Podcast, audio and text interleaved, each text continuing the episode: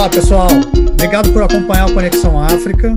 Eu sou Alexandre dos Santos, no Instagram, arroba ALSantos72. Sou jornalista e professor de Relações Internacionais da PUC do Rio. Nessa edição, a gente continua a conversa com o economista brasileiro Pedro Naso, que mora e trabalha lá no Burundi, que é um país, um pequeno país na região central do continente africano. Fica ao sul do Ruanda e tem seus vizinhos a Tanzânia e a República Democrática do Congo. Se você chegou por aqui agora, eu sugiro que você ouça as duas primeiras partes da conversa. Né? Porque a gente falou de política da sociedade do Burundi, a gente falou do trabalho dele por lá, do papel das mulheres e até sobre o movimento LGBTQIA, burundês, que precisa ficar na clandestinidade por causa dos casos de violência envolvendo as milícias que são ligadas ao governo. Né? Nas duas primeiras partes da conversa, o Pedro estava aqui no Brasil por causa da pandemia Agora a gente vai conversar com ele lá em Bujumbura, capital do Burundi, que ele está de volta ao Burundi e a gente vai retomar a conversa agora. E aí, Pedro, tudo bem? Você está em, tá, tá em Bujumbura, não é isso mesmo ainda? Isso mesmo, estou em Bujumbura desde sexta-feira. Tudo, tudo tranquilo por aqui, bastante quente. Porque você, na verdade, mora no interior, né? Você mora onde? Eu moro numa cidade a uma hora e meia aqui de Bujumbura, que chama Muravia, e é uma vilazinha, na verdade, de ao redor de 10 mil pessoas, uh, que fica entre Bujumbura e a capital política do país, que é Gitega. É, é por isso que eu moro lá. Ah, entendi, porque você está mais perto da capital política, né? E você ah, sentiu muita diferença, porque você veio para cá, para o Brasil, quando a gente conversou, né? A gente fez as, as duas primeiras partes da entrevista, você estava aqui. Você passou uhum. meses aqui no Brasil. Quando você voltou para ir para o Burundi, você sentiu uma diferença é, na cidade depois de um tempo aqui no Brasil? Uh, eu senti muita diferença entre o cuidado que as pessoas estavam tendo em Porto Alegre e em São Paulo e com o Covid, com não tinham muita, não, não tinham muitas pessoas com máscara tal, tava ainda na época que estava aumentando, não sei como está agora. Uh, mas aqui no Burundi, é, quando eu cheguei, foi um pouco chocante, porque é como se não existisse a Covid. Uh, não que não tenham muitos casos e muita gente doente, mas as pessoas simplesmente ignoram completamente, assim. Então, esse, foi um, choque. A única restrição que o governo impôs com, em lei foi que em transporte público as pessoas têm que usar máscara. Uh, além disso, nada, assim, formal. Existem, tipo, medidas de sanitárias do tipo água na entrada de restaurante, boate só pode ficar aberta até as 11 da noite. Uh, então parece, tipo, um mundo à parte, assim, ninguém, ninguém tá falando da, da pandemia no dia a dia. Mas e os, os estrangeiros? Ou, e, e, essas pessoas usam máscaras? Você usa máscara, o que é importante deixar claro aqui, né? Eu uso máscara. Então, o, eu uso máscara principalmente por causa do meu trabalho, porque uh, como a gente trabalha com os agricultores e a gente queria desde o início dar o exemplo de medidas de restrição, uh, de, de, de restrição ao contágio, esse tipo de coisa, todos nós, os, os, os imigrantes expatriados, usamos máscara, mas as pessoas na rua é muito difícil achar. Uh, tirando pessoas Sabe quem usa máscara? As pessoas mais velhas, os burundeses mais velhos, assim. Tem alguns burundeses mais velhos, são mais conectados, que eles têm medo. E que aconteceram já algumas mortes aqui. Uh, então, tipo, esse pessoal às vezes dá para ver na rua. Tirando isso, as pessoas mais jovens não, não tem muito essa preocupação. E for, ah, também fora, por exemplo, o pessoal que trabalha na ONU, pessoal que trabalha na WFP, World Food Program, todos esses caras, eles, eles usam máscara, acho que por, por, por causa do trabalho deles, porque eles têm um, um, um, papel importante de exemplo, esse tipo de coisa. Mas tirando isso, não, é como se. É, acho que ninguém ninguém está usando máscara, ninguém está mantendo distanciamento social por enquanto. Não sei se vai mudar. Curioso isso, porque acho que na primeira parte da nossa conversa você lembrou que o Pierre Nkurunziza, que era o presidente né, até mais ou menos um ano atrás, e que morreu, né, vai fazer um ano agora no início de junho, ele não, não ele era um, um presidente negacionista, né, expressamente Verdade. negacionista. Ele não testou a população, ele fez pouco caso da vacina, ele criticou as políticas de isolamento, ele não usava máscara, ele fazia questão de promover aglomeração em evento público, igual Exatamente. um presidente latino-americano que a gente conhece, né? É, e ele ainda expulsou do país, isso você me falou né, na, na, na primeira, primeira parte da nossa entrevista, né, que ele expulsou todos os médicos que estavam ligados ao OMS, né? Então, Exatamente. o que a gente está, o que você vê aí é consequência direta dessa dessa tomada de posição negacionista. Né? Tem, tem cálculo de número de pessoas, o país já faz, ou, ou é um apagão de números, ninguém fala do número de casos de pessoas que morreram e tal? Eu, eu acho engraçado isso, porque, como eu falei na primeira na nossa primeira conversa, eu morei na Guiné-Bissau antes, né? Então eu ainda tenho contato lá, eu falo, tenho uns amigos lá, eu falo com o pessoal. Está acontecendo mais ou menos a mesma coisa. A gente abre aqueles sites e vê o número de casos de Covid nesses dois países, para não dizer na África inteira, e está relativamente baixo comparado com os países europeus. Isso tem né, razão etária, porque os países europeus têm mais, mais pessoas mais velhas e tal, mas também o que eu posso dizer com certeza, pelo menos no caso da Guiné-Bissau e do Burundi, não existe teste suficiente. Então, isso é uma coisa importante. Não, por exemplo, vou dar um exemplo do meu caso pessoal. Eu peguei Covid há uh, três semanas atrás. Você pegou Covid com... aí? Você, aqui. Você se precaveu aqui no Brasil, você estava né, tomando maior cuidado, aí você foi, mesmo tomando cuidado, aí você pegou Covid. Peguei Covid, e há três semanas atrás, sim, uh, e aí e eu estava sentindo sintomas tal, e aí eu queria fazer um teste, eu estava em Bujumbura, era num sábado, e eu rodei a cidade e não consegui achar teste. Não. E eu tô falando assim, teste o, PCR, que é aquele teste mais. Uh, uh, uh, o melhor, né? O mais reliable. O do cotonete no nariz, né? Exato, e também o teste de farmácia. E eu não não, não encontrei em Bujumbura. Bujumbura é a capital, é, é a capital econômica do país, tem quase um milhão de pessoas aqui. E aí, ligando para o hospital, falando com os, com os contatos do, do, trabalho, gente que eu conheço aqui, médico, falando: ó, acabaram os testes há muito tempo em Bujumbura uh, a gente não consegue testar a população. E, paradoxalmente, no interior do país imurável, por exemplo, tem.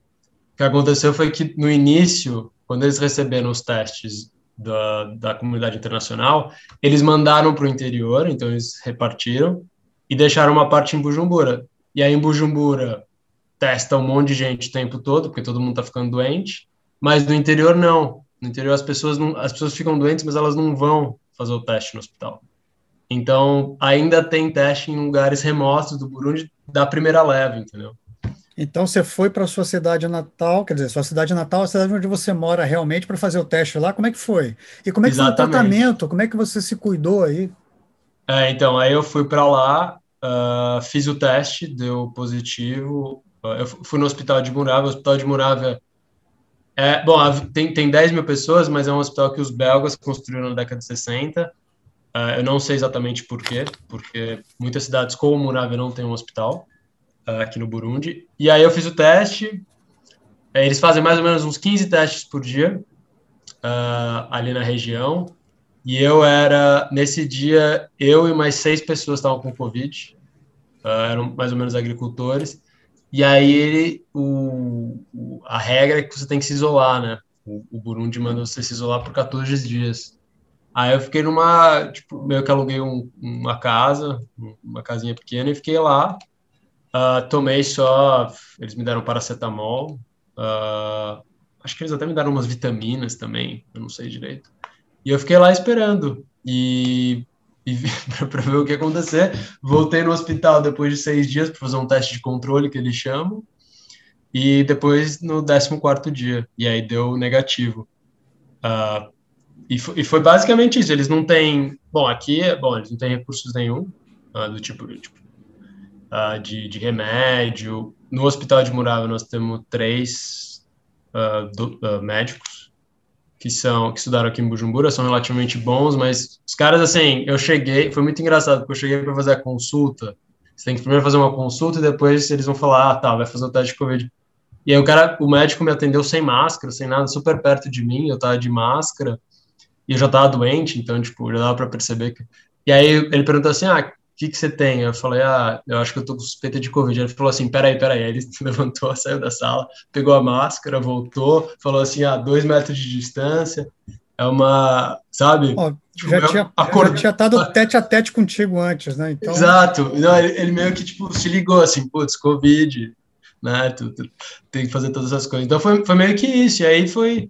A Covid que eu peguei foi relativamente tranquila que bom, né? Porque se você precisasse, tivesse algum problema respiratório, você teria como ser cuidado em Bujumbura, aí na capital? Não. Cara, eu fiquei muito nervoso com isso, porque eu tive um dia que eu tive falta de ar e eu não estava conseguindo respirar direito. E aqui no Burundi não tem respirador. Aqui, aqui no Burundi são muito poucas as UTIs e todas as UTIs não têm respirador. Nem sei se uma coisa uh, tá ligada à outra. Então, o que, o que a galera está fazendo que tem complicação, eles estão indo para o Quênia, eles são evacuados. E, em Ruanda também são, acho que são bem, são tipo cinco respiradores, uma coisa assim. Então, tipo, a galera tá indo para o Quênia, onde eles têm hospitais que nem no Brasil, assim, hospitais super bons. Mas aí tem que ser evacuado, demora duas horas para chegar no Quênia, aí você tem que pedir autorização. Uma pessoa com Covid tem que pedir autorização para entrar no Quênia é, um, é uma baita burocracia. Então, tipo, essa, essa noite especificamente eu fiquei, eu fiquei nervoso, porque fiquei com medo, né? Se complicasse. Mas aí, ainda bem, não complicou, eu acordei bem no dia seguinte. Mas foi, foi que tenso. bom, que bom. Mas a sua, a, a ONG na qual você trabalha, a One Acre Fund, uhum. eles têm aí um, um plano para, tinha um plano para tirar você, eu estavam acompanhando de perto a situação, né? Eles também não Exato. vão deixar você aí sem nenhum tipo de apoio, né? Exato, a gente tem, sim, a gente tem um seguro de evacuação e eles estão acompanhando, tá com médicos do, de outros lugares, né, da África do Sul e tal. Uh, é só que, né, na hora que você está doente, ainda mais imunável, que tipo, ficar uma hora e meia de Bujumbura, ter que ir até Bujumbura, depois convencer as autoridades, putz, aí só de pensar nisso, né? Não, entendi, você estava isolado no interior, você estava isolado uhum. porque você se isolou mesmo no interior. Agora, tem uma coisa muito curiosa, que é um detalhe que você falou aí, que eu não posso deixar passar despercebido. O uhum. Burundi, um país que foi negacionista desde o começo, cujo presidente, inclusive, é, morreu provavelmente de Covid, apesar do governo insistir né, até hoje que foi um ataque cardíaco, não receitou nem cloroquina nem ivermectina para você no seu isolamento. Isso é muito curioso, né? Enquanto outros países, inclusive um país grande que tem aqui na América Latina, insiste nesse tipo de tratamento, que é um tratamento que o mundo inteiro já sabe que é ineficaz. Curioso isso, né? Você não acha? Eu acho curioso. Mas, nesse sentido, então, eu perguntei para o médico que chamou Walter, eu perguntei para ele, ah, Walter, o que vocês estão recomendando? Que vocês não estão recomendando hidroxicloroquina? Eu queria saber, né, o que estava rolando. Aí, basicamente, o que o Burundi está fazendo, eles imprimiram as guidelines da uh, Organização Mundial de Saúde uhum. e estão seguindo a risca, porque... Mas é por um motivo, assim, meio prático, assim, eles não, têm, eles não sabem direito o que está rolando, né? Então, eles estão seguindo meio porque eles não têm outra opção. Uh, então, e na OMS não tem, né? Eles, obviamente, não recomendam o uso de hidrocloroquina. Então. Porque o, o, o, Ministério da Saúde aí também não atua, né? Não tem nenhum não. tipo de política nacional, né? É comandado por um general aí, o, o Ministério da Saúde? O ministério, não, o Ministério da Saúde não é comandado um general, é, é, o, é ministro um político normal. Já, já, inclusive, já encontrei com ele algumas vezes no aeroporto. Uh, ele é um. Ele, é. O, então, uma, uma coisa que eu ia falar é que teve uma diferença, né? Que a gente está falando. Pelo menos eles estão fazendo testes, o, o, novo governo, e eles estão fazendo. Eu não entendo direito, para ser bem sincero, a lógica dos testes. Eles estão fazendo teste, por exemplo, com alunos de escola, pessoas bastante uh, novas eles estão fazendo teste com no exército, aí, aí acho que tem alguma lógica, né? E eles estão fazendo teste pelo país inteiro. Ou a única coisa é que, como eu estava falando antes, a quantidade de testes é muito baixa, assim, então não dá para pegar. Não, não, é uma amostra representativa, entendeu, do país, é só tipo uma, uma amostra representativa do corpo de, dos militares e das, das crianças, sei lá. Então, tipo, nesse sentido, eles estão eles estão pelo menos tipo mapeando em algumas para algumas grupos, comunidades, grupos etários, uh, se a galera está com covid ou não. Então nesse sentido teve uma melhora em comparação ao, ao último governo, o do do Incruzinza. e foi bom você ter falado isso, porque o presidente atual, que completou um ano no cargo já, né? Completou não, uhum. vai completar agora em meados de, né? Em meados de junho ele completa é, um ano no cargo, que é o Evaristo Ndayishimiye. É. Ele, quando assumiu, ele quis é, marcar uma diferença entre ele e o negacionista, que era o Pierre Nkurunziza. Uhum, e ele uhum, uhum. implementou esse, esses, né, esses testes, né? E, é, e ele se posiciona né, um pouco mais é, próximo né, da, da, de uma tentativa de você ter uma, uma política pública mínima que seja, né, de uhum. tentar mapear e combater a pandemia, que é para estabelecer realmente uma diferença entre o presidente anterior. Né? O Evaristo Ndayishimiye, Nevar, né, como chamam aí, né, o apelido Nevar. dele, né? Você sentiu também uma diferença assim no clima político? É, ou tudo mudou para continuar a mesma coisa, como aquele famoso ditado francês? Ah, não, uma, uma coisa que eu acho que tipo uma coisa que é importante estabelecer é que o isso entra mais na sua área. Eu acho que o Evariste ele está tentando fazer uma política de relações internacionais mais aberta com todo mundo, com a Europa, com os países vizinhos, com a China, que é muito importante aqui, como todos os países da África atualmente. Uhum. Uh, então, nesse sentido, ele está muito mais aberto. Uh, e, e, eu acho que esse é um pouco a repercussão, essa história de testar em massa, de aceitar ajuda estrangeira. Então, eles receberam, por exemplo, uh, remédios da China e da Índia, o que o governo anterior não queria receber. e, e aí tem, tem, duas coisas, né? A primeira coisa que talvez seja, como você está falando, tipo, para marcar a diferença do, com o governo anterior. E eu acho também, eu não sei, talvez eu esteja sendo ingênuo, mas eu acho que o Evaristo ele tem melhores intenções que o Nkurunziza. Eu acho que é um governo, é um, por exemplo, vou dar um exemplo meio bobo, mas é verdade. Quando ele, quando Nkurunziza morreu e, aliás, foi no dia 8 de junho do ano passado, uh, e as pessoas na rua, assim, com quem eu conversava, os colegas de trabalho estavam falando: ah, a gente está feliz que o Evaristo vai assumir, depois que ele foi confirmado, porque o Evaristo é uma pessoa que ri, que faz blaga, que faz piada, o, e um Cruzinho era uma pessoa que não ria, era uma pessoa meio rabugenta, assim, um cara que ele tinha uma, uma aparência, um jeito meio violento, diz, dizem que ele torturou muita gente, né, durante, quando ele era guerrilheiro, e depois. E o não que o Neva não tenha feito isso, mas pelo menos o Neva passa um, um carisma maior, uma abertura, um, uma aceitação tipo a, a piada, o humor que o Cruzeiro não passava. Então nesse sentido, o ambiente assim político mudou um pouco. As pessoas estão mais otimistas com o novo presidente. Mas tendo você... dito isso, oh, desculpa, vai lá. Não, pode falar, continua.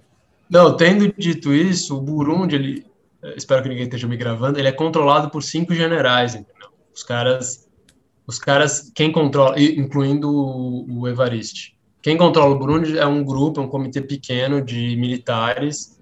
Nunca vai, enquanto essas pessoas estiverem no poder, nunca vai haver uma, uma mudança revolucionária, democrática.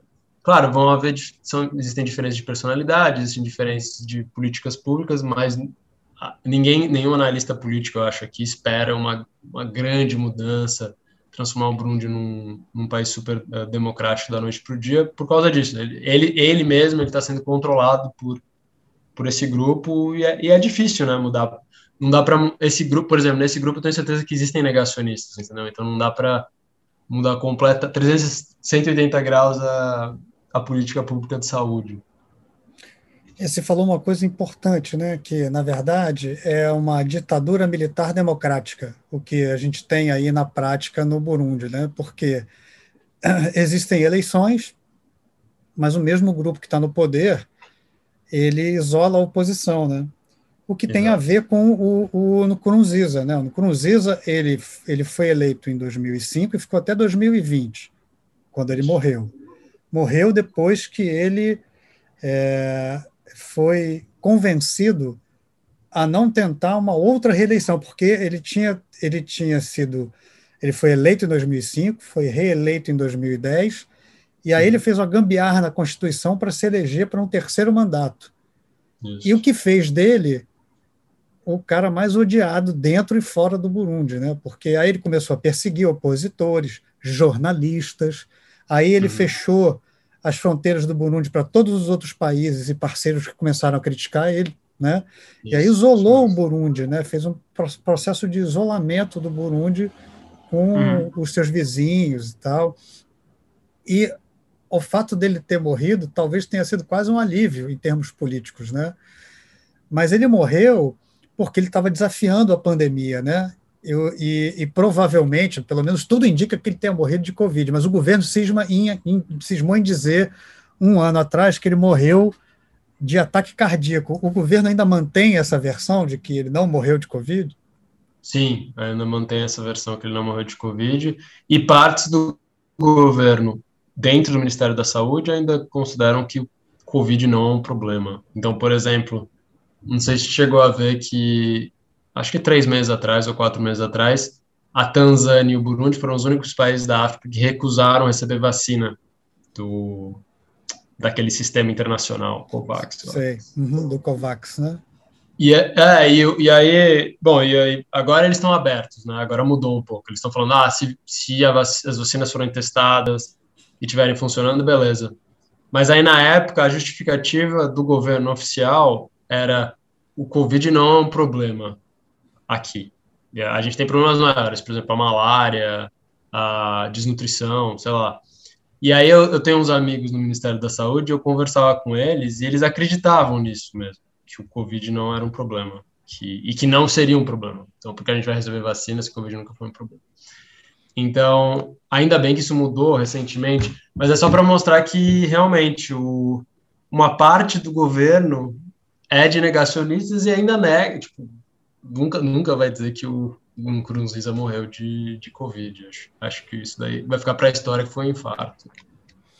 E você falou uma coisa que é preocupante mesmo e importante, né? Você falou que os seus amigos dentro do ministério acreditam piamente na narrativa, né?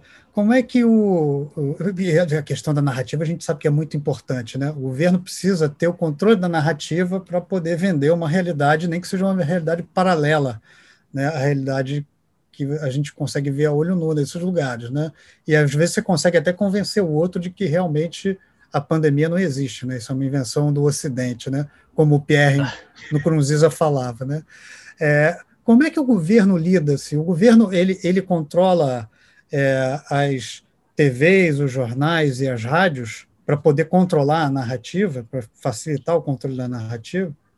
Sim, sim, o governo ele controla, o governo controla todas as mídias. Uh, só tem uma, um jornal, um jornal de relativamente alta qualidade que é uma oposição bem branda, que é financiado pela embaixada da Holanda. Então parece que isso é mais fofoca, não sei, mas parece que a embaixada da Holanda protege os jornalistas ou os principais jornalistas desse jornal. Chama Iuachu, que é o, o jornal. Até tem site na internet, dá para acessar do Brasil.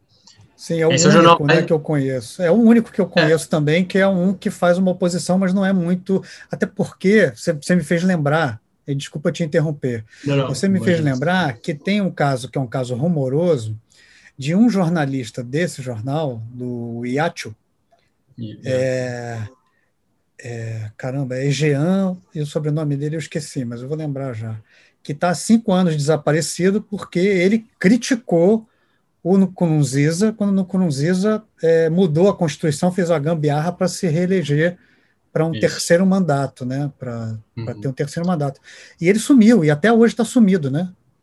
É, é existe, existe, esse caso é o mais famoso e é o único, eu acho que é o único recentemente que sumiu, mas ano passado, quando eu ainda estava aqui, uh, antes de ir para o Brasil, cinco jornalistas desse jornal foram presos em Kayanza, que é uma província, e eles ficaram presos, sei lá, nove meses, porque eles, eles reportaram. O que aconteceu foi que o, o prefeito de, de, uma, de uma cidade grande de Kayanza, agora eu me esqueci, estava perseguindo pessoas do, do partido de oposição, e aí eles destruíram a sede do partido. E aí esse, esse jornal foi lá e foi fazer uma reportagem sobre isso e eles acabaram sendo presos. E aí depois de eles foram soltos faz pouco tempo, depois de muita negociação. Então, sim, tipo, o governo ele controla todas as mídias, esse Iwachu, ele faz oposição, mas é uma oposição, assim, bem ligeira, bem de boa, eles não, eles não usam palavras fortes, eles, eles, eles uh, publicam entrevista com gente do governo, eles, uh, sim, então, tipo, fora isso, tudo é controlado pelo governo. Agora, tem, uma, tem um pouco de nuance aqui, né? Não é um controle tipo China, assim, que o governo é, é poderoso, é capaz de controlar. Não, é um governo muito poroso.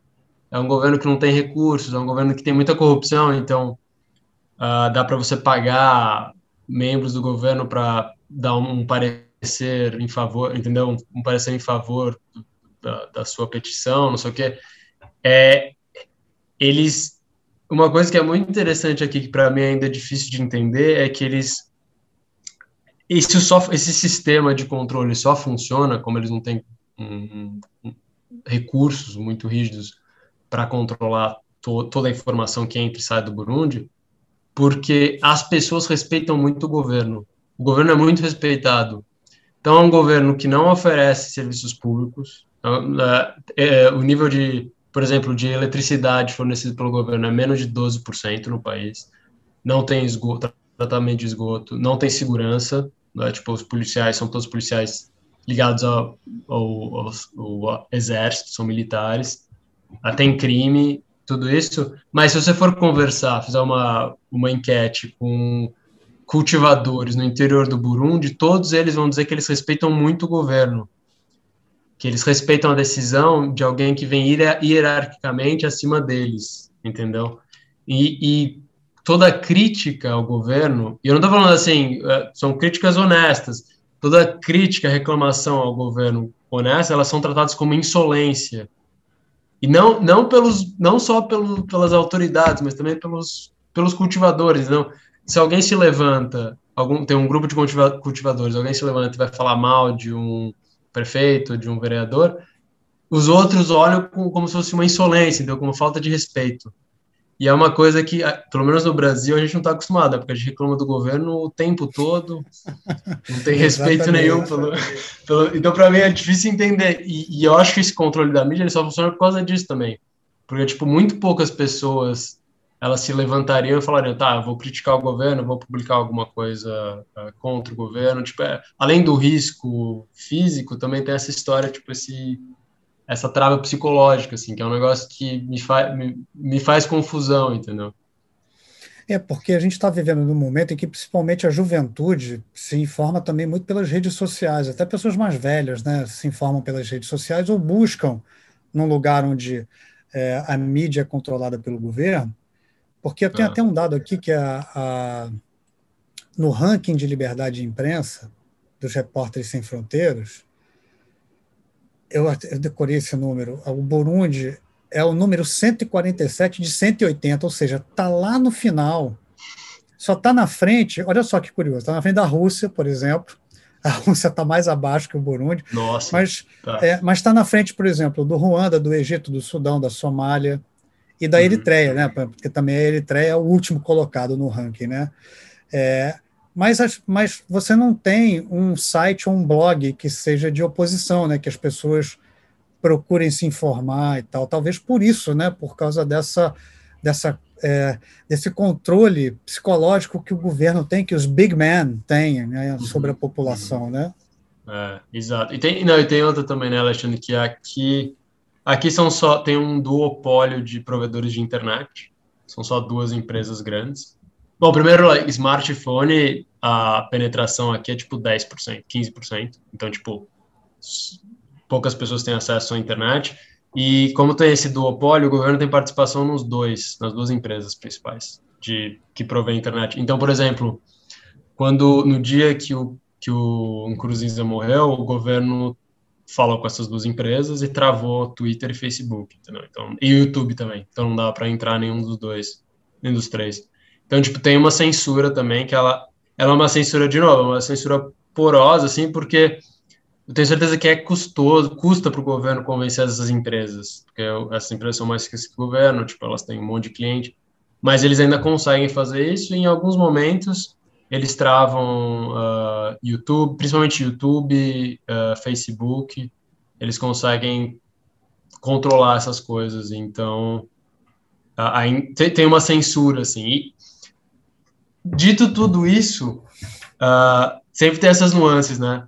Há dois meses atrás, o Evariste ele foi para o Encontro Nacional de Jornalistas do Burundi o novo presidente. E ele fez um discurso em favor, não sei se chegou a ver, em favor da liberdade de imprensa.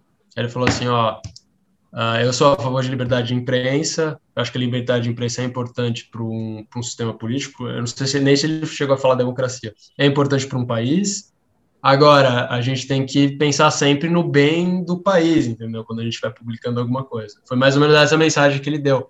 Mas, assim, uma coisa que não dá nem para imaginar um Cruzinho fazendo, entendeu? Ele não queria se submeter ao escrutínio, né? Aí a um, a um encontro de jornalistas, tipo, a responder perguntas de jornalistas, entendeu? Isso é inimaginável, seria inimaginável.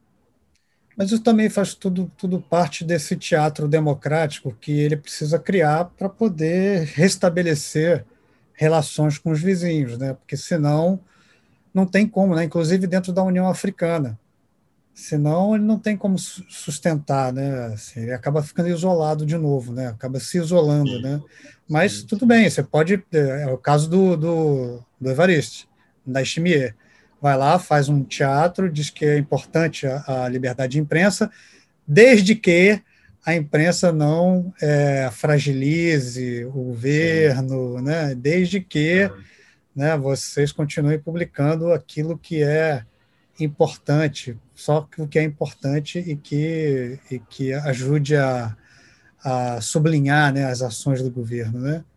É. Igual a vários outros é, ditadores do continente africano e, e, pretensos ditadores aqui na América Latina que também, né? Você só gosta da imprensa quando a imprensa diz aquilo que você quer, né? É, Mas aí eles, aí eles controlam de verdade, né? Mas eu Sim. queria passar para um outro, um outro ponto que você falou também, uhum. sobre essa questão de você de você assim, as pessoas as pessoas terem um respeito muito grande pelo pelo governo e pelos representantes públicos, né?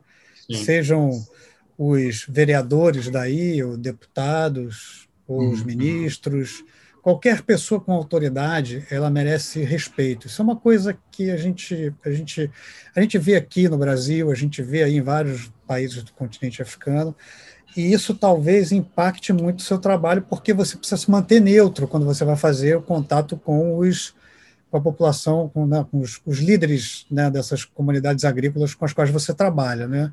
Sim, Isso. você tem que fazer, às vezes, cara de paisagem, né? Quando falam alguma coisa sobre o governo e tal. Como é, é que é esse exercício para você? Porque a gente tem uma tendência a criticar, né? Quando a gente vê alguma coisa. E você tem várias responsabilidades aí. Eu vou lembrar coisas que a gente falou na segunda parte aqui, né? Uhum. Você tem que fazer o exercício de ouvir mais do que de emitir opinião porque você é um estrangeiro, é um homem branco e que está indo para aí para é, fazer, tentar fazer a diferença, mas compartilhando e não impondo, né, para você não ficar com aquela pecha de Salvador branco, né? Como é que é esse exercício, inclusive você sabendo que as pessoas aí têm um respeito até demais, né? Quase que é, transformando em, em figuras mitológicas os seus políticos, né? principalmente os políticos locais? Ah, não, boa, boa pergunta. Uh, no começo, quando eu cheguei aqui, eu só fazia trabalho ligado à pesquisa. Então, fazia pesquisa com agricultores, testava novos produtos, não sei o quê. À medida que foi passando o tempo, que eu fui ganhando mais experiência, e também porque eu me interesso por essa parte, eu comecei muito frequentemente fazer reunião com os líderes políticos. Desde, tipo, gente diretor do, sei lá, secretário do Ministério da Agricultura, até uma pessoa mais ligada ao departamento de pesquisa, que seria tipo o Embrapa daqui. Então, tipo, são todos políticos. Tudo, tudo, todo o braço do governo, não importa que agência, é tudo alguém que subiu no partido. E além disso, então, tipo, eu tive muito contato com essas pessoas. Além disso, em todas, aqui se chama, não são vilas, né, são colinas, são colinas, né, porque o Burundi é cheio de colinazinhas. Sim, aí cada colina é uma comunidade, né? Sim. É uma comunidade, exatamente. E aí em cada colina tem um, uma pessoa, um cargo que se chama monitor agrícola, monitor agricole, que é, um, é como se fosse, sabe, tipo, que a gente ouve em Cuba, assim, que tem, tipo, os representantes do partido em cada bairro, e é, tipo, essas pessoas, elas meio que controlam um pouco, não só a parte política, mas também a parte de hábitos e de, e de costumes. Então, esses caras, esses monitor agricole, eles têm essa tarefa, essa autoridade de controlar, de resolver conflitos, então, sei lá, o marido está batendo na, mulher ou alguma coisa assim, são eles os primeiros a chegar, porque não tem polícia nessas, nessas regiões. E a segunda coisa é que eles controlam também os, os costumes, quem está criticando quem, por quê, uh, se a pessoa está, tipo, se tem algum roubo, alguma coisa. E eu encontro com eles muito. Assim, a minha equipe, que são os enumeradores, né, as pessoas que vão para o terreno e, e fazem entrevistas com agricultores, todos os dias a gente tem que pedir autorização para eles, para trabalhar, para chegar numa colina, para perguntar, para falar com a comunidade, todo, todo dia. E eles, eles são corruptos, em média. Assim, claro, tem, tem, tem de tudo. Tem gente que faz o trabalho honestamente, tem gente que é muito corrupto. Mas, em média, você não consegue chegar nas colinas sem eles ganhar alguma coisa em troca, entendeu? Por vários motivos. Desde porque o salário deles é muito baixo, mas também é porque eles têm o poder. Tipo, é eles que decidem se a galera vai responder a nossa enquete, entendeu? E aí, para mim, tudo isso para chegar nesse ponto, para mim é muito difícil ficar quieto. Então, por exemplo, se o cara chega e tem um comportamento tipo, corrupto, assim, de pedir uh, propina, de falar assim, ah, vocês podem chegar aqui, mas se você, se você me oferecer uma cerveja. Uh, e na maior parte das vezes a gente tem que ficar quieto, 99% das vezes. Isso é uma recomendação da ONG, isso é uma recomendação do governo. Então é muito difícil. Do governo sentido. também? Do governo também. O governo não mexa com esses caras. Não mexa com esses caras. Quietos. E é incrível, porque no governo, assim, vamos supor que a gente queira implementar um, sei lá, um novo projeto. Aí a gente pegou a autorização do ministro da Agricultura, é tipo um cargo super alto ele vai te falar assim, ó, para você implementar no, no campo, chegar na, nas colinas, você tem que pegar autorização de cada nível hierárquico. Então, tipo, a informação ela não difunde, entendeu? Ela não chega até embaixo. A gente tem que falar com cada um, porque cada um vai pedir alguma coisa.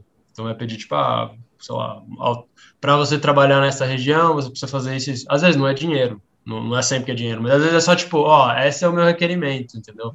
Eu quero que vocês cheguem Uh, com aqui só pode entrar milho, por exemplo, sei lá, ou só feijão. E então, tipo, eu tive que passar por um treinamento, tipo, uma coisa que no começo as minhas, aqui a gente faz avaliações a cada seis meses, que é tipo aquelas 360, sabe? Todo mundo fala sobre você. E uma das coisas que mais aparecia é que, tipo, ah, não, o Pedro é muito crítico, da, do, do, das pessoas locais, dos meus colegas locais ah, o Pedro é muito crítico, ele critica muito o governo, ele critica muito a cultura burundesa em relação ao governo. Isso aparecia muito. Então teve que rolar um treinamento, teve que rolar um. Agora eu sei muito melhor o que eu posso falar, o que eu devo falar e o que eu não posso falar. E claro, tipo, às vezes é importante você dizer, olha, isso é, é injusto, a gente não pode fazer isso, a gente prefere então não trabalhar nessa colina, entendeu? Isso é totalmente válido. Uh, é uma pena, porque os cultivadores daquela colina não vão se beneficiar, mas é uma coisa que a gente, a gente também não pode entendeu, chegar. Tem muita gente que. Eu lembro uma reunião que eu cheguei, o cara falou assim: ah, eu preciso de, sei lá, 15 mil dólares. Foi a primeira coisa que ele me falou. E aí fica difícil, né? Como você vai negociar com isso?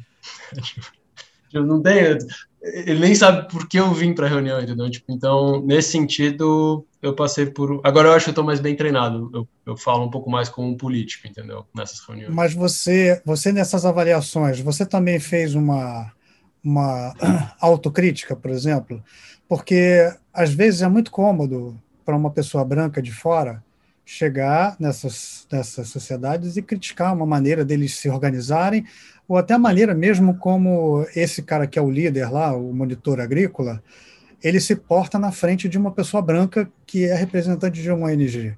Muito Total. fácil né, para nós criticarmos ele, mas sim, ele, do outro sim. lado, já está cansado desse tipo de pessoa branca que chega lá querendo impor uma saída ou um conhecimento que não leva em consideração os conhecimentos ancestrais que já são praticados né, há milênios ali, né, que é uma herança, inclusive herança cultural. E que, na verdade, quem chega querendo impor um outro conhecimento de fora sem ouvir é uma coisa até desrespeitosa né, para aquelas sim, sociedades. Você chegou a fazer também uma autocrítica de tomar muito, muito mais cuidado com isso, até porque sim. você é, tem toda uma imagética que que que está presa a você, mesmo que você não queira. Então você passou também a tomar muito cuidado com isso depois dessas reuniões e tal. Claro que além do cuidado que você já tinha me dito que você toma quando você vai sim, fazer sim. a aproximação com essas pessoas, essas conversas, etc. e tal.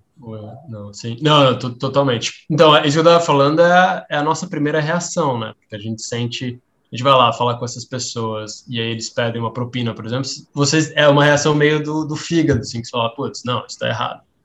Mas como você está falando, é verdade, é muito mais complexo do que isso. E claro, tipo, eu fiz essa. É difícil, é difícil você perceber, né, aquilo que você traz. E uh, tem muitas similaridades com o Brasil.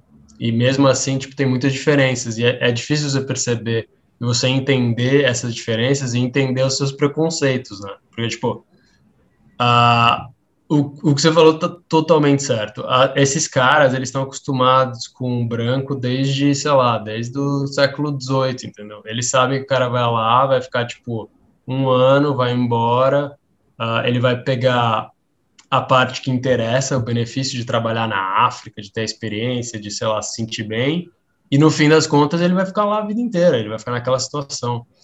Então, o, o que eu estou falando, assim, é, é menos é menos culpar esse sistema, o jeito que o sistema está construído, e mais tentar entender por que acontece e como a gente pode beneficiar os dois lados. Eu acho que isso foi, para mim, foi a principal autocrítica, assim.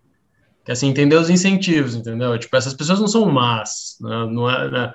tem muito né, no Brasil tem isso demais, né? Que as pessoas, tipo, as pessoas mais moralistas uh, criticam muito os corruptos, não sei o que, a corrupção. Claro, a corrupção é ruim, né? Mas não necessariamente uma pessoa que é corrupta ou que pede dinheiro ou tal, ela é uma pessoa ruim, é uma pessoa do mal.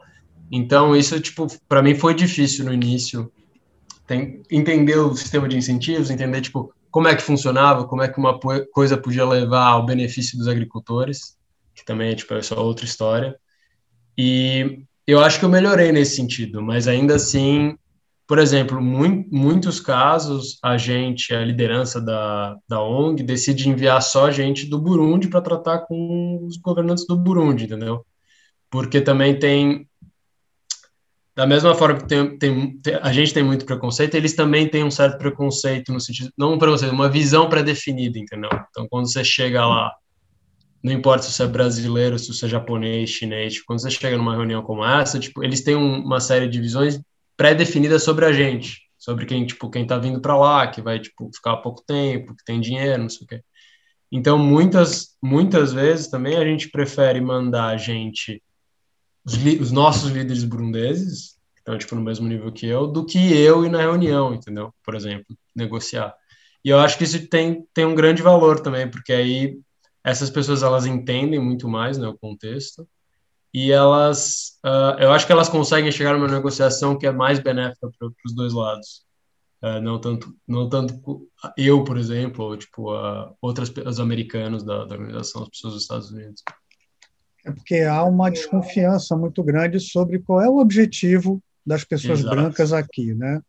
E eu muito acho que isso é dado sistêmico, né? Você tem que levar isso muito em consideração, né? Na hora que você ou vai deixar de ir numa negociação como essa, ou você vai participar de uma negociação como essa. Né? Uhum. É, assim, eu garanto que sim, você e a sua organização têm uma sabedoria ou uma tecnologia que é, é interessante ser dividida e compartilhada com eles. Mas eu também sim. acredito que exista muita sabedoria neles que vocês estão descobrindo e que vocês precisam adaptar também até a tecnologia de vocês ou a maneira de vocês fazerem um contato para que é, vocês também empoderem. Empoderem é uma palavra muito ruim aqui, mas para que vocês não desrespeitem essas sabedorias e que vocês possam usar essa sabedoria também como instrumento, né? Aí, né? Sim, Ou estou errado? Claro. Não, não, tá certo. E por isso que a gente já faz alguns anos, a gente, por exemplo, quando a gente vai fazer treinamentos dos cultivadores sobre uma nova prática agrícola ou sobre uma nova semente. A gente faz uma, a gente usa uma técnica que em inglês chama co-design, mas eu acho que é tipo uma participação um, uh, esqueci como é que se traduz em inglês, mas é assim, os nossos os nossos agrônomos, eles sentam com os cultivadores numa reunião, se faz uma discussão e as, as duas partes, elas escrevem junto o treinamento. Então, a gente tenta usar o conhecimento ancestral sobre, sei lá, plantação de milho, com as técnicas que está rolando no Quênia, na África do Sul, em Iowa, nos Estados Unidos. Então a gente tenta juntar. Isso isso está se tornando o consenso, na verdade, uh, de ONGs uh, ah, agrícolas, que é essa é, é, é, criar uma coisa as duas partes, então, o, o acadêmico, o cientista e o cultivador que conhece, tipo, na prática, né? Que sabe, tipo, todo dia ele conhece o campo dele melhor do que ninguém. Então, ele sabe, tipo, se eu plantar aqui vai dar mais do que se eu plantar lá, se eu colocar ureia aqui, vou ter um resultado melhor. Então, isso está mudando, já mudou bastante, eu acho que vai continuar mudando. E a tendência é que a gente chegue, bom, espero, né, que a gente chegue numa convergência, que seja, tipo, um, um esquema que as pessoas adoptem nova tecnologia, mas adotem a tecnologia adaptada para o campo delas, entendeu? E do jeito que elas fazem as coisas. Então, tem muita coisa cultural aqui, por exemplo, no jeito de plantar e tal, que é muito bom, é muito adaptado para o solo em que a gente está, entendeu? Então não dá simplesmente para pegar uma tecnologia dos Estados Unidos e, e, implantar aqui. E além de tudo isso, além dessa parte de, de da, da, agricultura, é, é, muito importante respeitar também, né? Porque uh, no, os costumes, a tradição, elas são partes importantes da vida dessas pessoas. Então, às vezes a pessoa vai ter, vai, vai aumentar em 30% a produção agrícola, mas vai acabar com uma, uma parte da vida delas que é muito importante, que é uma tradição, por exemplo, a cultura de sorgo, a, o jeito que eles fazem os, o feijão e os milho. Isso, mesmo que dê um, uma produção agrícola menor, isso é uma parte importante de quem eles são, né? E a gente não tem, eu acho que a gente não tem o direito de chegar e falar, tá, não, tipo, se você fizer desse jeito, vai aumentar em 60%, não importa, né? ignorar completamente a tradição. Então, tipo, sempre, são sempre questões muito delicadas, sempre geram discussão, discussões internas entre a gente, entre a liderança da, da ONG e também com as autoridades. Uh, nunca é fácil, assim, mas eu acho que com o tempo a gente vai chegar num, num lugar mais legal, assim, do que está hoje. Mas isso é que eu acho que é o bonito do trabalho, né? É chegar a um consenso, né? É compartilhar, os ambos, ambos os lados compartilhando, ninguém querendo impor absolutamente nada ao outro, né? Ah. Eu acho que é aí que está a beleza do trabalho, né? Deixa eu te perguntar uma outra coisa agora para a gente ir já para o final da nossa, da nossa conversa. Né? Nas primeiras, nas primeiras partes do nosso bate-papo, você tinha, você tinha é, dividido comigo é, uma certa esperança, né?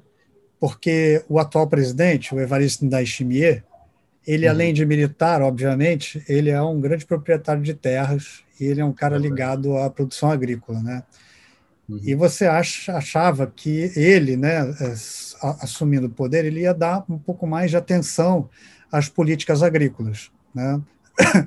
Para esse setor que é um setor importante da economia um ano depois dele ter assumido a presidência, é, esse setor ganhou a atenção devida, né? Tem, existem perspectivas de que, de que melhore, né? É, e, e, uma outra pergunta assim, qual é a grande questão agrícola, qual é o grande, talvez, problema ou entrave é, que não faça com que a agricultura ou a produção agrícola deslanche no Burundi?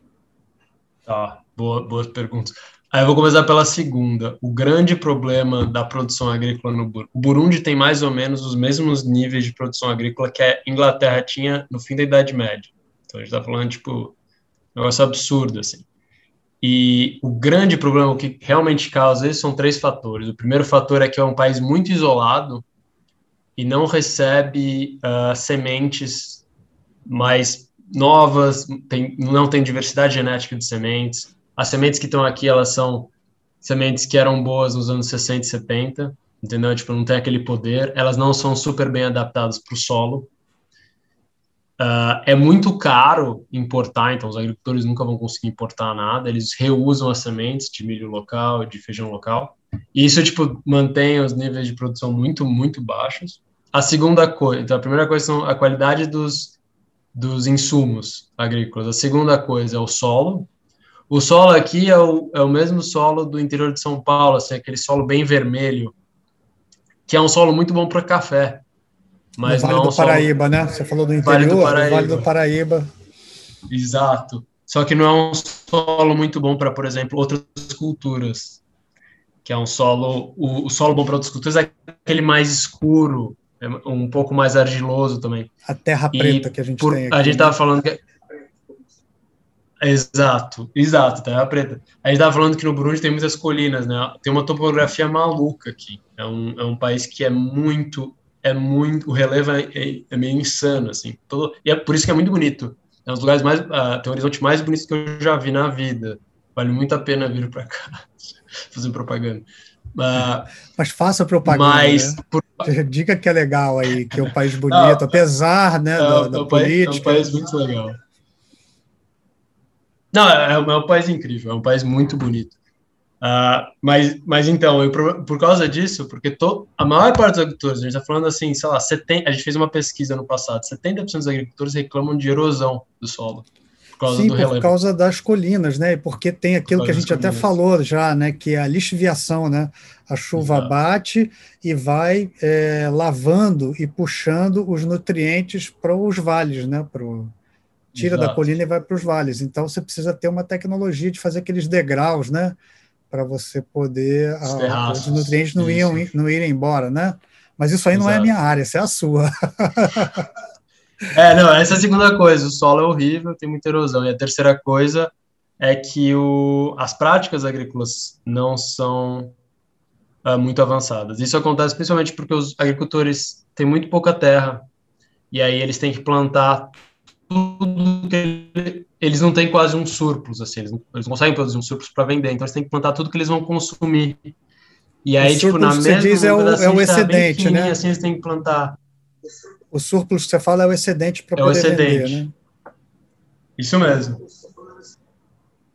É, exato, para poder vender. Então, tipo, eles têm uma família, em média, uma família burundesa tem oito pessoas, que são seis filhos e uh, o, uh, os pais. E eles têm que plantar num lugarzinho super pequeno, tipo, três ou quatro culturas, vegetal, fruta, às vezes, tipo, uma planta. Então, tipo, a, as, as culturas competem entre si pelos recursos da natureza, entendeu? Então, é, é muito difícil sem, sem um, um, aumento da área, é muito difícil aumentar também a produção. Isso é meio uma coisa que acontece em Ruanda também, é muito parecido. Uh, mas em Ruanda, tipo, bom, tem outros problemas, mas enfim, é, esses são os três problemas Agora, e por isso vai ser difícil, viu, o Burundi, a, a revolução, a revolução verde, né, que eles chamam, revolução agrícola chegar no Burundi, vai demorar ainda um tempo. Agora, sobre o, o Evariste, o presidente, ele está dando mais importância para o setor agrícola, então ele, tá, ele, ele, fez um trabalho legal, assim, que ainda não foi uh, concretizado totalmente, mas de dar crédito para os agricultores. A gente até quer ajudar, a gente encontrou com ele, teve uma reunião, a gente quer ajudar ele nesse sentido. A gente tem, a gente pode trazer capital para distribuir crédito para os agricultores fazerem investimento. Agora, no, essa foi tipo a principal, o principal programa para ele, que é tipo dar dinheiro para agricultores para eles poderem investir na, nas, uh, no cultivo e aplicar melhores insumos, que nem a gente está falando. Uh, tirando isso, não muito. É um, é um sistema muito uh, rígido aqui, né? Então, tipo, não dá para fazer grandes mudanças.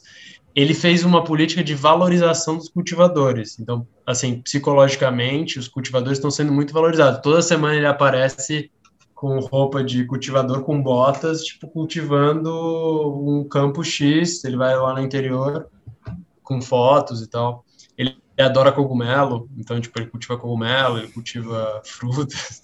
Agora, tipo, não, ainda não traduziu num, em medidas concretas, assim. Eu nem sei se vai traduzir, para ser sincero, porque a elite econômica do Burundi, eles não são agricultores, entendeu? Eles são principalmente ligados à exportação. Então, tipo, às vezes, tem algum outro que são fazendeiros, que tem, tipo, produção gigante de, sei lá, cana-de-açúcar, produção gigante de café.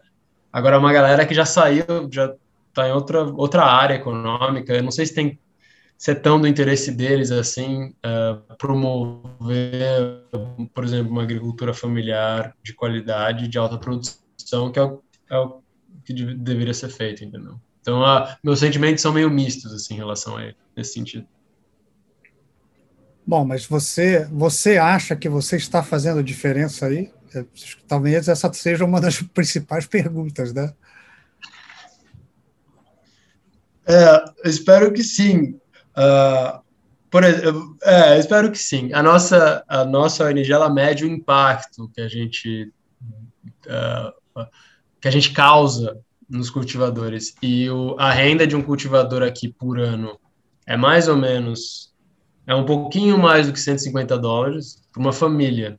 Então, tipo, por vai, mês. vou chutar para cima, 200, 200 dólares. Não, não, por ano.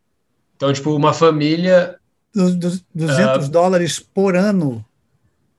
Por ano.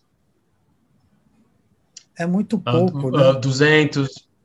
É, é, é, o, é o país, provavelmente é o país mais pobre do mundo. É 200 dólares, 250, vai e a gente proporciona com os nossos serviços, com o treinamento, com as coisas que a gente vende para eles, tem muita, muitas coisas que a gente vende, que a gente oferece, como se fosse uma empresa. Então, oferece serviços, oferece atendimento técnico, esse tipo de coisa. A gente consegue aumentar em 80 dólares a renda por ano. Então, de, vai de 200, vai 250 até 330, uma coisa assim, 320.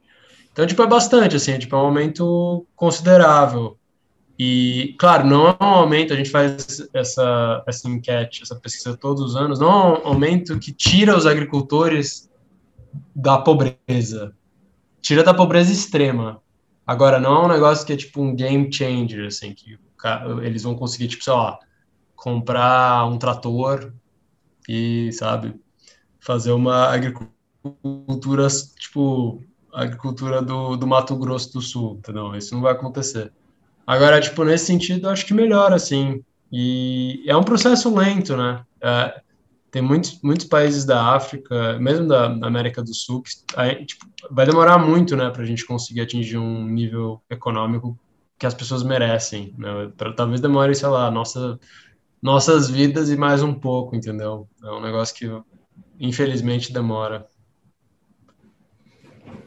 É, mas pelo menos eu acho que você é uma pessoa que tomou uma atitude e foi até algum lugar para trabalhar e trabalhar vendo o seu trabalho, tentando fazer com que o seu trabalho gere né, é, renda para outras pessoas que precisam ter um pouco mais, ou melhorar seu acúmulo de renda, né? E precisam ser, não digo ajudadas, né, mas que precisam ser talvez orientadas para que para que é, produzam de uma maneira melhor e tal, assim, dividindo os saberes, né, que eu acho que, é a, que talvez seja a expressão mais interessante.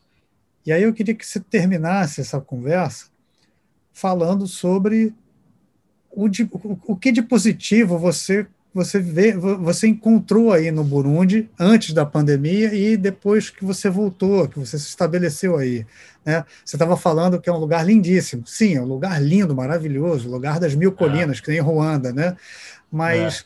o que é que te apaixona? O que é que te deixa de boca aberta aí no, no Burundi? São as expressões musicais, é a cultura, é a comida, são as pessoas.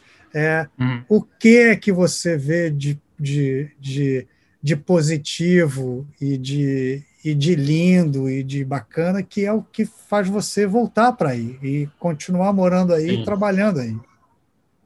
Sim. Não, é, primeiro esse negócio de. É um negócio mais geral que o Burundi até. Tipo, o planeta Terra é gigante, né? Tem muito lugar incrível. Assim, e só a experiência de você estar no interior do Burundi, passando pelas colinas, vendo, sei lá, pôr do sol depois da chuva, cara, isso daí não, não tem preço, assim. Isso daí é um negócio que é muito legal. É muito legal estar num lugar isolado, assim, do Burundi. Uh, principalmente, principalmente, assim, pôr do sol tal. Tipo, é um país muito bonito, vale muito a pena. E, e, é uma, é a experiência, entendeu? A experiência de você estar tá lá, a experiência de você perceber que, tipo, putz, tem um lugar completamente diferente do Brasil uh, na Terra, entendeu? Essa é a primeira coisa, e isso me, me apaixona para continuar viajando, para continuar morando em outros lugares. Uh, isso geral. Agora, especificamente do Burundi, eu acho que o que, o que mais me puxa para cá, é o que mais eu gosto mesmo, são, primeiro, as cores. Em termos de natureza, em termos de, de pessoas, em termos de mesmo comida, é um país muito colorido, é um país que tipo é agradável assim de ver, entendeu? Tipo, é um, é um que hipnotiza um pouco. Tem o lago, né, que é incrível, o Lago Tanganica, que é é, é incrível assim, tipo, você vai lá, vai lá no domingo, tem os hipopótamos, tem o crocodilo, tem, a, tem os pescadores, cara, isso é incrível. Uh, então, e a primeira coisa é o colorido e a segunda coisa é a cultura. E é uma cultura assim que para mim ela é muito instigante intelectualmente, assim, porque é difícil entender. Tem muitas coisas que as pessoas aqui pensam de uma forma muito diferente da gente e elas traduzem isso em expressões artísticas, né? Desde tipo, uh, sei lá, pinturas e, mas também tipo em comportamentos e que são comportamentos que meio que abrem a nossa cabeça, né? Quando você percebe que tipo uma pessoa está reagindo de uma forma completamente diferente a um incentivo que está dando para ela, um, um, assunto tal, do que seria no Brasil, uh, meio que abre portas, né? E aí você tipo expande a sua maneira de ver o mundo. E acho que no Burundi isso aconteceu assim, acontece quase todos os dias, uh, de várias formas diferentes, mas uh, principalmente porque quando eu trabalho com meus colegas eu pergunto umas coisas assim, a gente conversa, a gente discute sobre o futuro, a gente gosta de falar muito sobre o futuro do Burundi. Eu, eu, eu, eu quero muito saber se eles são esperançosos, entendeu? Se eles acham que tipo a situação política vai mudar. E, cara, e toda vez que eu falo com eles é um é uma eu aprendo uma forma de ver, né, diferente que às vezes, é, às vezes é positiva, às vezes é negativa, mas com certeza traz alguma coisa a mais, assim, que você fala, putz, nunca tinha pensado, né, sobre isso, essa perspectiva. E isso é, isso é muito legal. Isso, isso eu acho que acontece não só no Burundi, mas Burundi é um lugar especial em relação a isso. O Pedro, eu só tenho a agradecer esse papo que a gente teve. Muito obrigado de novo, né, por você ter aceitado dividir as suas experiências ainda mais agora que você voltou aí para Bujumbura e para Murávia, né, que são as duas cidades por onde você está sempre se deslocando aí, né? Olha, obrigado de novo, muito obrigado pelo papo, obrigado por você dividir suas impressões aí sobre a política, sobre a sociedade, né, sobre as práticas culturais, o trabalho que você faz aí. Obrigado mesmo, só tenho a te agradecer, companheiro. Imagina, obrigado a você e, e espero que quando essa pandemia acabar, uh, você, você passe por cada país da África, né, que você fez as entrevistas. Aí está convidado para vir para cá, Alexandre, ficar um tempo. Ah, com certeza, com certeza. Vamos tomar uma cerveja ali na à beira do Lago Tanganica, por favor. E uma brochete de bife, sim, fechado. Bom, obrigado de novo, Pedro. E muito obrigado também a você que acompanhou a conversa com Pedro Naso, economista brasileiro, que mora e trabalha no Burundi, esse pequeno país da África Central. Se você quiser, você pode seguir o Pedro no Instagram. O endereço do Pedro é arroba Pedro Genaso, tudo junto, e o Naso dele é com S. E ele agora reativou a conta dele. E eu pedi para ele, ele é teimoso, mas ele vai colocar umas fotos do Burundi para a gente poder acompanhar um pouco e ver essa beleza toda, né? Que ele compartilhe com a gente essa beleza toda que ele vê lá no Burundi. Então vocês podem seguir o Pedro no Instagram. E se você curtiu a entrevista, é, ouça também as outras entrevistas, né? Acompanhe o nosso Conexão África por aqui e siga a gente também no Instagram. Nós somos lá, arroba Conexão Underline África. E ajude a gente também a produzir e editar outros episódios. Faça uma doação para a gente lá na página do Conexão África no Catarse. O link está aqui embaixo na descrição do episódio, tá? Eu sou Alexandre dos Santos, arroba ALSantos72 no Instagram. E esse episódio aqui com o Pedro, que vocês ouviram, foi editado pelo nosso Power Ranger Vitor Pontes, arroba victor.ponte09. Um abraço para todos e até o próximo episódio.